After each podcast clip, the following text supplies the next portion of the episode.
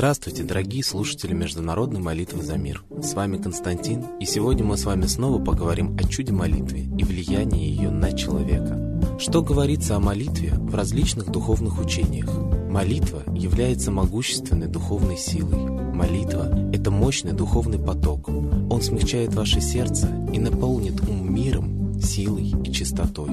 Когда ум станет чистой силой молитвы, интеллект становится резким и острым. Молитва возвышает ум. Когда вы связываете себя с неисчерпаемой космической энергией, вы получаете питание, свет и силу от нее. Молитва творит чудеса и движет горы.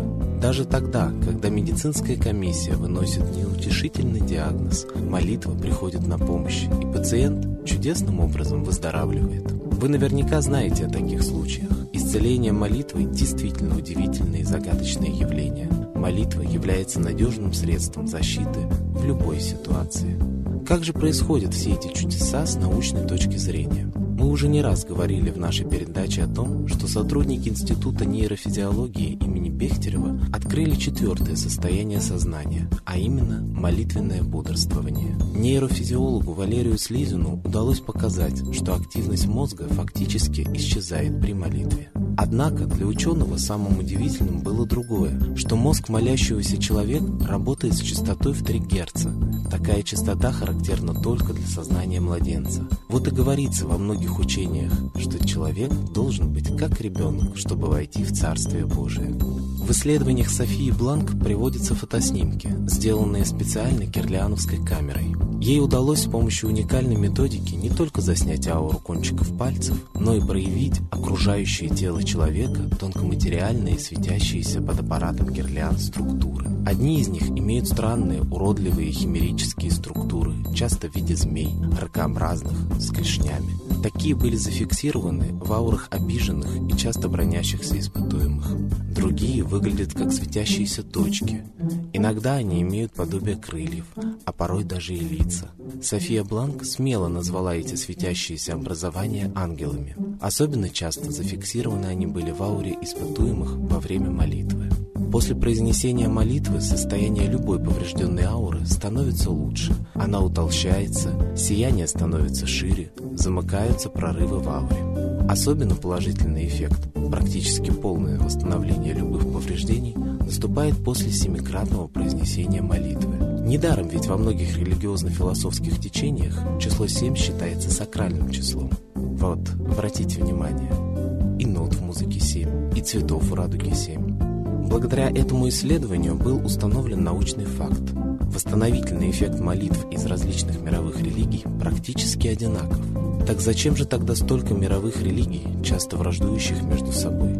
Ведь в древние времена все молились Солнцу, как наивысшему проявлению Бога, как бы его ни называли в разных языках – Ерила, Ра, Митра, Майтрея. Вот и мы призываем вернуться к нашим корням и обратиться в молитве к солнечному Митре, ведь именно эта высшая сущность, по многим философско-эзотерическим учениям, поможет Земле пройти сквозь самый страшный кризис и войти в золотой век.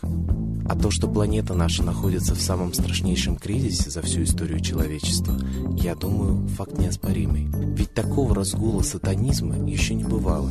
Страшнейшие бесчеловечные жертвы в Сирии, Ираке, жуткое беззаконие на Украине. Поэтому наша передача и призывает весь мир объединиться в единой молитве во спасение мира на земле.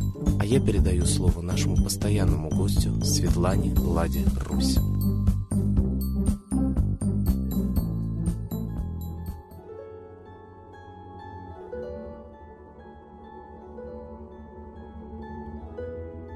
Уважаемые граждане России, война за место под солнцем, за средства к существованию – это тоже война. Кстати, и о ядерной войне против России говорят уже все западные СМИ, и турецкие, и французские, и очень много англоязычного интернета говорит о том, что США готовят ядерный удар. Вы готовы к этому удару? У вас есть средства защиты от ядерного нападения либо бомбоубежища? Я думаю, что никто не знает, где его бомбоубежище. Даже на официальные запросы МЧС не отвечает. Говорят, что это государственная тайна. Так она и умрет, эта государственная тайна, вместе с нами под ядерными ударами. Если заранее каждый не будет знать, куда ему бежать при бомбежке, значит, нам некуда бежать. Хотите ли вы войны? Борьба за мир – это очень тяжелая борьба с теми, кто хочет войны, кто хочет нас убрать земли для того, чтобы завладеть ресурсами, которые считаются ограниченными.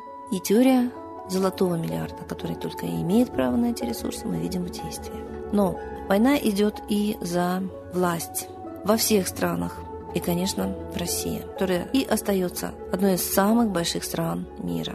И вот сейчас мы видим, как исподволь начинают готовить сознание народа к принятию власти монархов зарубежных, иностранных, английской короны. Мы видим очень много намеков на то, что Гарри является наследником российского трона, на то, что действительно семья Романовых, Николая II и Александра были в близком родстве с семьей Винздоров. Они были кузинами Николая II и Георг V. И Александра Федоровна была внучкой королевы Виктории.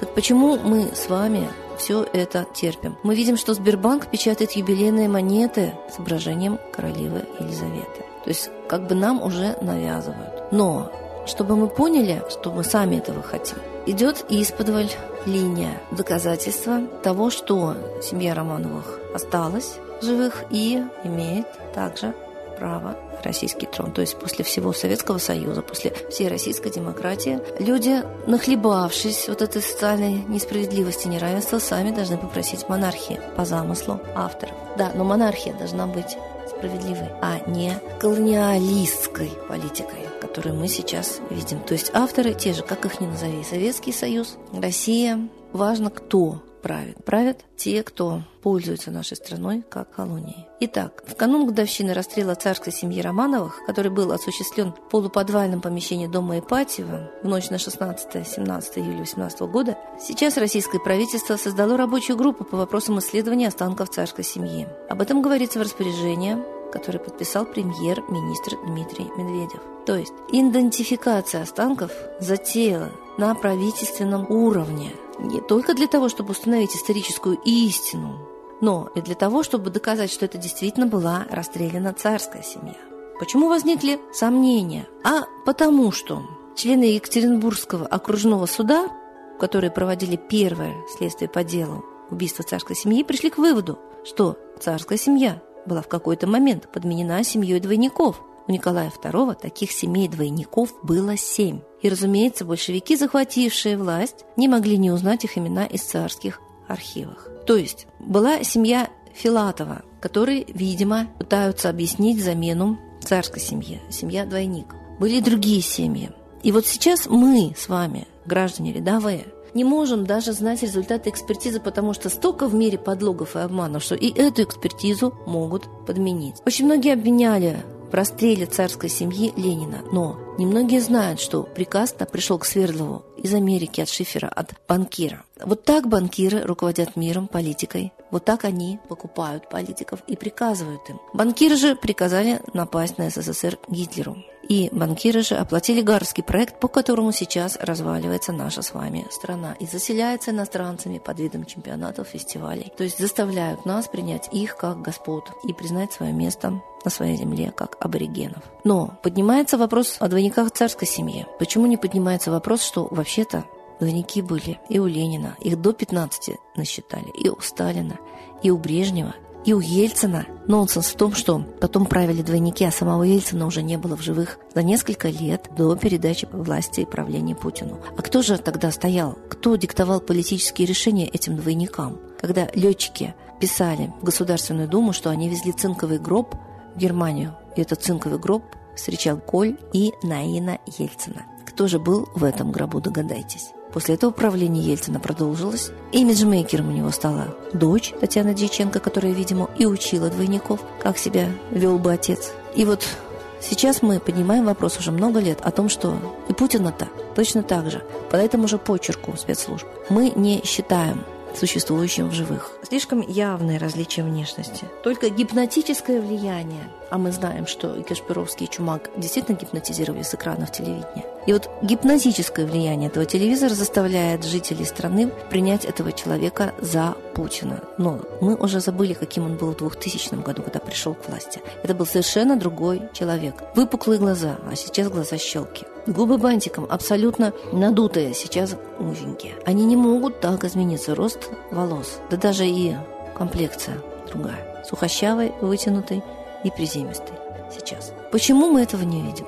Почему мы не думаем, что если было семь целых семей двойников у Николая II, то сейчас у Путина нет двойников? Если мы понимаем, что в 93 году произошла цветная революция, все знают уже, что в Украине, да, США сделали гражданскую войну и переворот. А вы думаете, не США сделали в Москве, значит, поставили-то на власть кого? Ставленника США. Кто поставил спецслужбы? И в первую очередь ЦРУ, поскольку именно в его уставе было записано ликвидация СССР как главной целью его существования ЦРУ.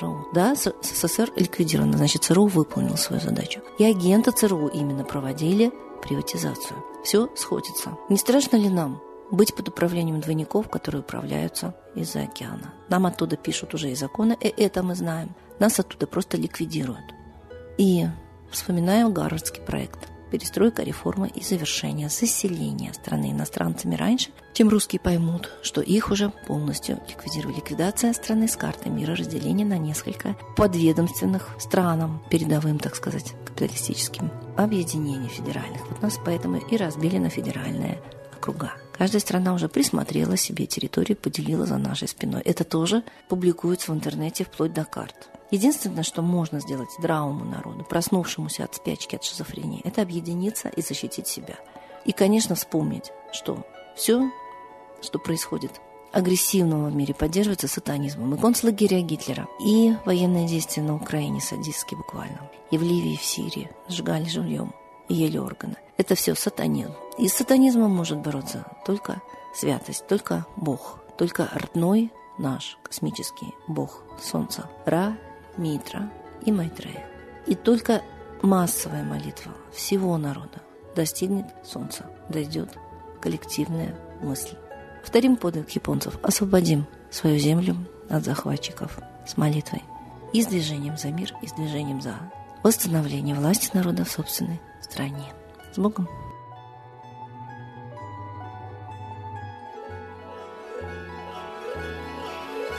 Спасибо Светлане Ладе Русь а теперь единая молитва за мир.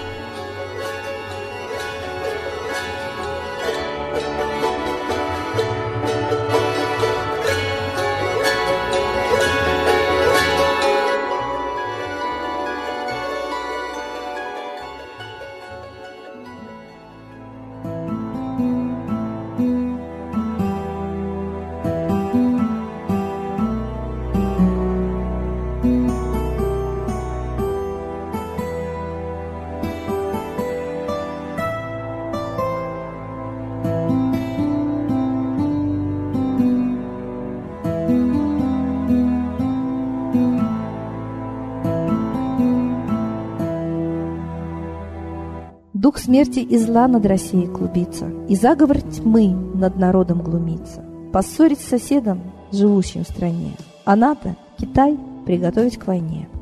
Желтые люди на землях Востока Ждут лишь сигнала сразиться жестоко.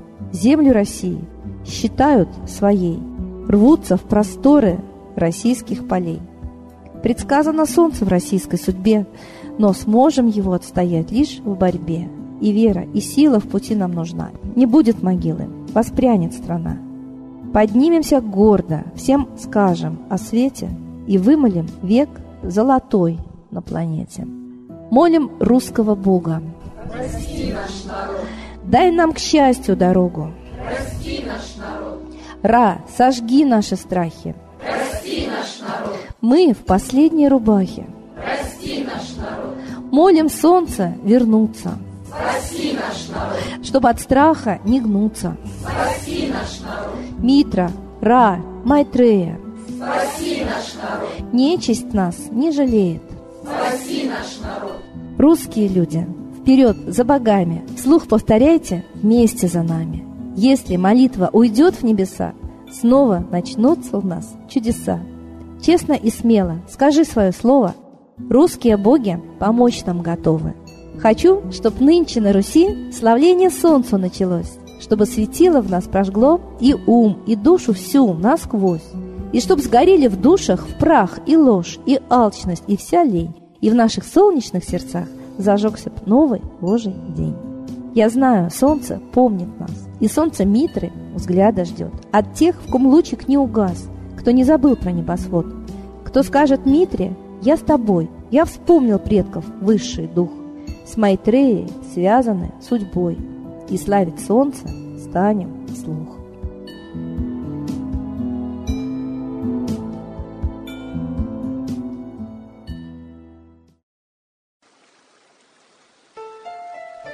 Новый порядок несет сатана.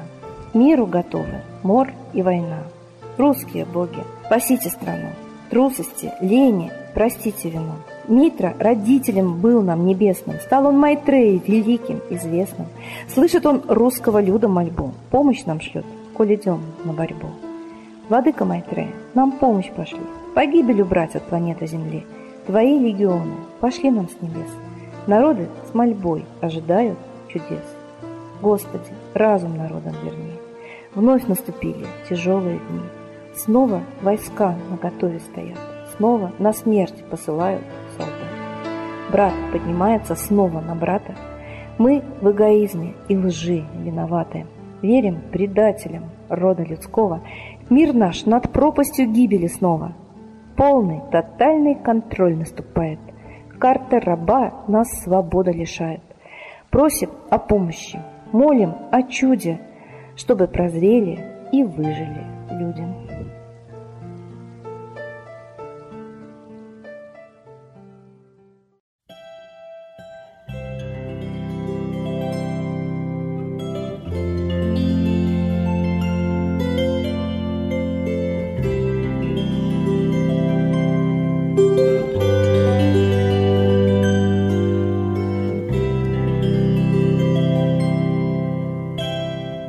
Спасибо всем, кто присоединился к нам в этот час. С вами был Константин, и мы прощаемся с вами до следующей трансляции.